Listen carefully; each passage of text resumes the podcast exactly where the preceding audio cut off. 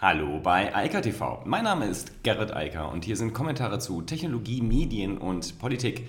Frisch aus dem Netz und ähm, ja, Netzpolitik, Kontaktverfolgung, Coronavirus. Geht nicht weg.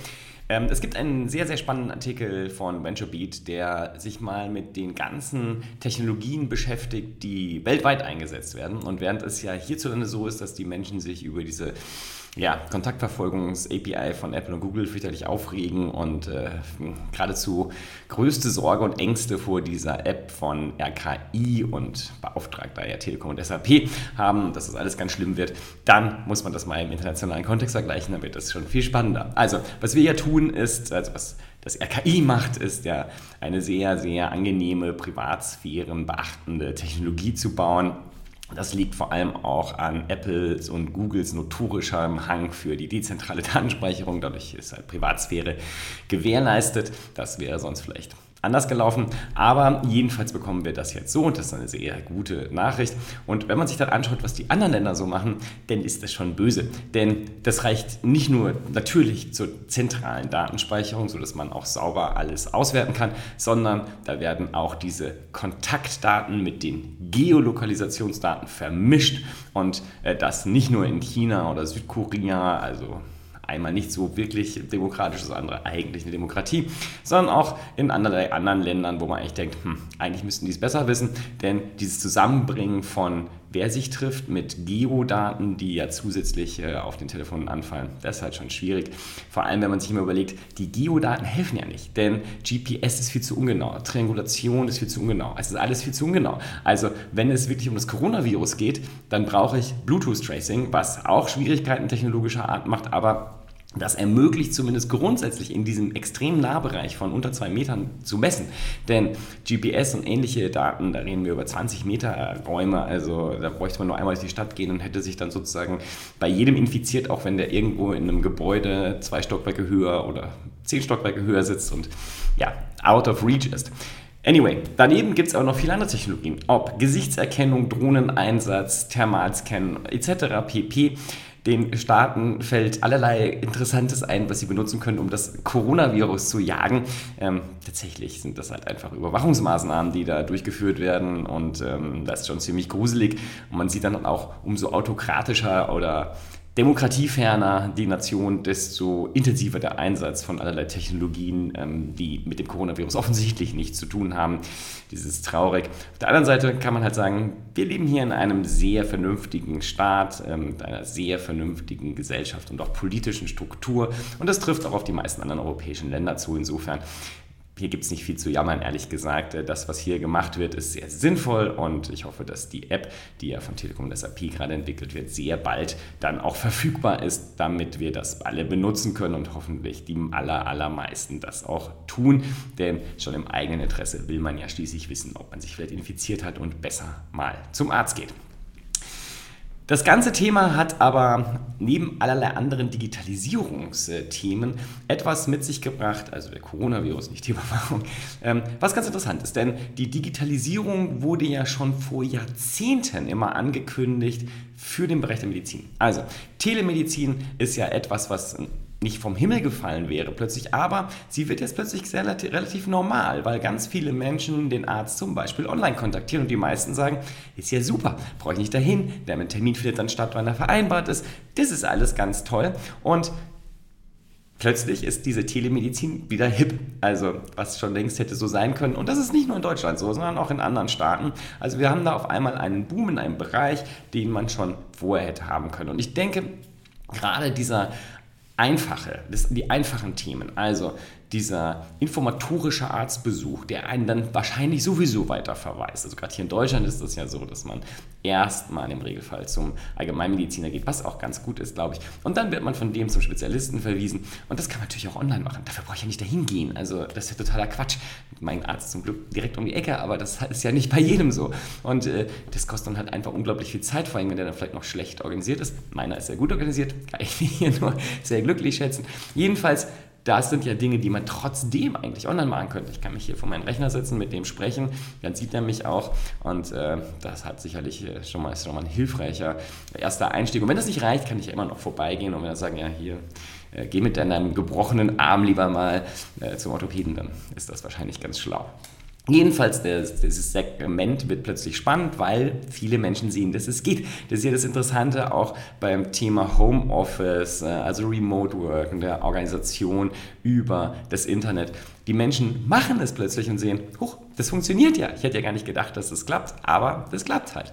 Und ja, das wird sich dann halt auch durchsetzen, denn wenn Menschen die Vorteile halt dann auch spüren, dann wollen sie im Regelfall immer mehr davon. Aber das äh, Covid-19 hat natürlich auch ähm, ja, seine unschönen Seiten. IBM entlässt äh, tausende Mitarbeiter, ist noch nicht mal richtig klar, wie viele das werden.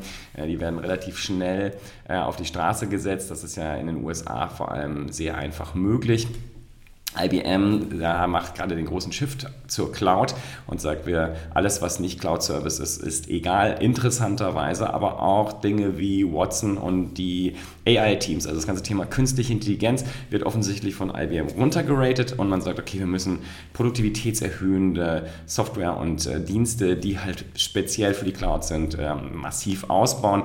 Das Thema hatten wir schon ein paar Mal. Die Cloud-Anbieter, also vor allem AWS, Microsoft, Google, AWS, Amazon, sind natürlich die extremen Gewinner dieser ganzen Krise, weil enorm viele Unternehmen plötzlich viel, viel mehr Rechenleistungen und überhaupt Kapazitäten im digitalen Bereich zubuchen wollen müssen und das nicht direkt durch Investitionen in Hardware, also in eigene Rechenzentren ersetzen wollen. Also kaufen sie Cloud-Dienstleistungen ein und ähm, da will IBM offensichtlich daran partizipieren. Das heißt, alles, was Cloud ist, ist sozusagen sakrosant und alle anderen Themenfelder werden über Bord geschmissen und da wird halt jetzt eingespart.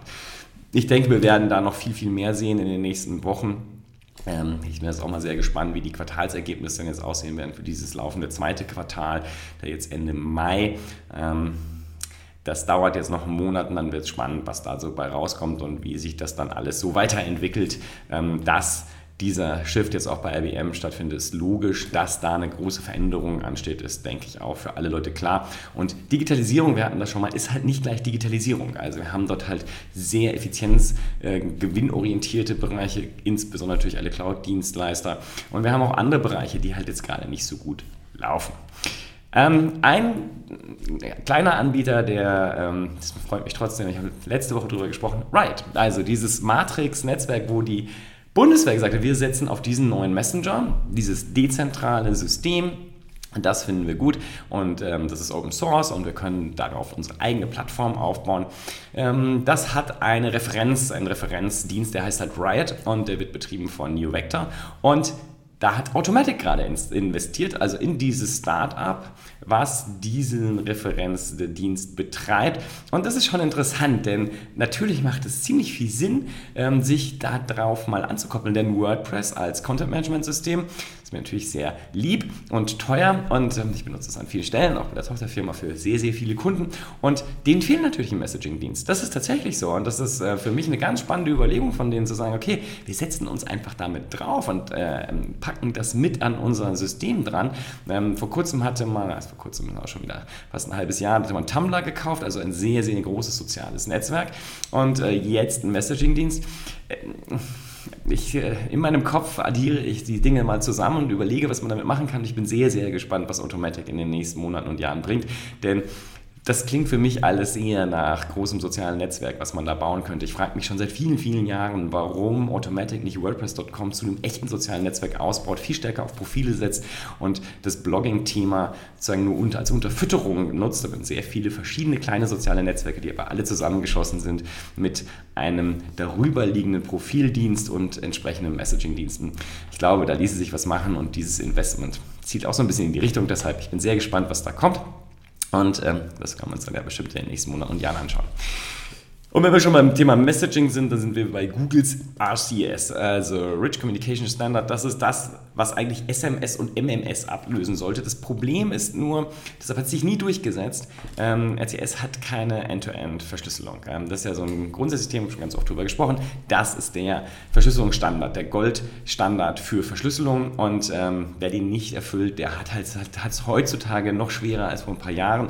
Und ähm, äh, das ist sehr schwierig. Deshalb ist ja Apple mit iMessage seit über einem Jahrzehnt einfach auch einer der führenden Dienste, vor allem in den USA, das können sich hier viele Leute gar nicht vorstellen, ähm, dass zum Beispiel in den USA fast 80 Prozent der vor allem jugendlichen Nutzer alle auf dem iPhone unterwegs sind, weil sie iMessage benutzen wollen. Also iMessage ist der Trigger und dagegen haben sich dann ja WhatsApp und allerlei andere Dienste positioniert, halt dann irgendwann auch mit einer End-to-End-Verschlüsselung.